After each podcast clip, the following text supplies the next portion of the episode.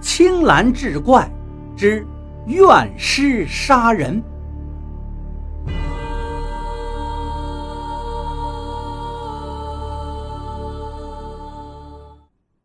到了快过年的时候，大门口的泥馒头没了。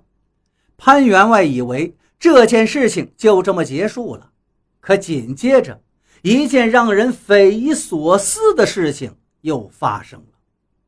那天晚上，天色阴沉，看样子是要下雪了。潘员外早早的就睡下，到了半夜里，就听见窗户纸沙楞沙楞的响了几下。好像是被猫抓的一样。潘员外醒来之后，仔细又听了听，问了一句：“谁？”也没有人搭腔。翻身想再睡，就见大门外头隐隐有火光。潘员外赶紧翻身下炕，披上衣服，开门一看呢，外头失火了。关键是那个地方堆放了很多引火用的柴草。潘员外喊了一声：“住在西屋的马莲，自己就先出去救火了。可他刚打开大门，就啊的一叫，瘫坐在地上，昏迷不醒。原来大门外竟放了一个花圈，上面写着一个大大的“店”字，尤其醒目。但紧接着马莲过来救火的时候，却没有看到这个花圈。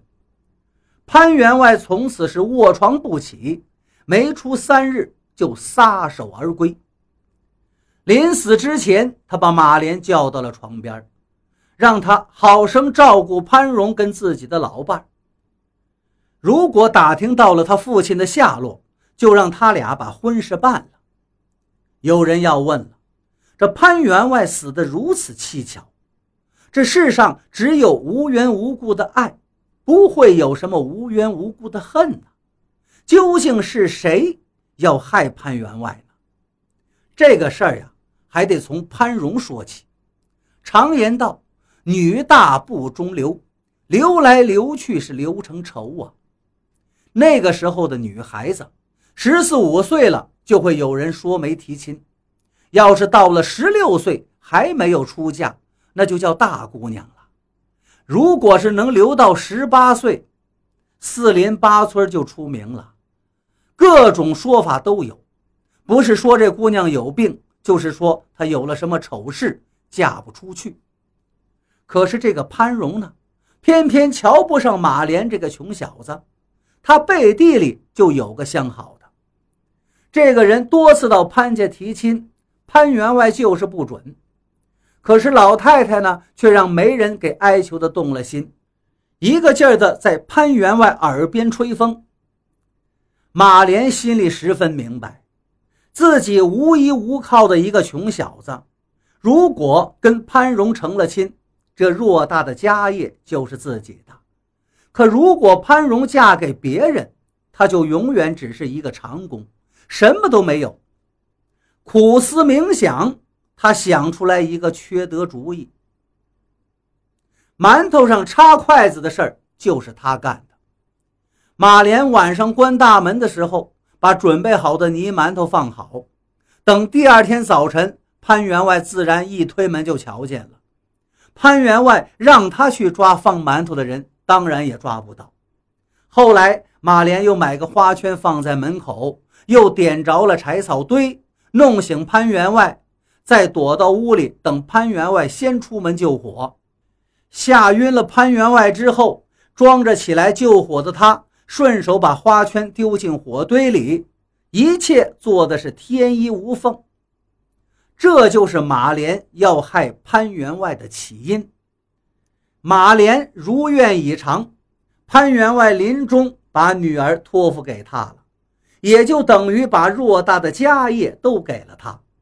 可是呢，马莲千算万算，万万没有想到，潘员外死了，一向刁钻任性的潘荣当家做主了，根本没把他这个马莲当一回事儿，竟然明目张胆的跟他的相好约会。老太太年事已高，拿这个闺女也没办法，只得听之任之。马莲又变成了一个碍眼的长工。现在的马莲既感到失落，又非常的愤恨，心里那团邪恶的火越烧越旺。终于在一个月黑之夜，他拨开了潘荣的房门。潘荣不从啊，丧心病狂的马莲先奸后杀。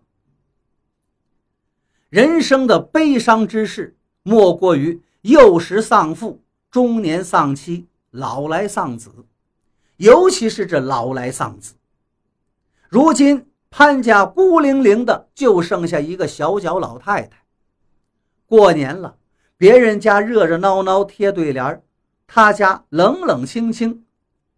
大门口贴着两条白纸，空有万贯家财，谁来花呀？老太太给闺女买了最好的棺材、最好的寿衣，因为到年底了，就先让闺女在家停着，等出了十五，再给潘荣入殓。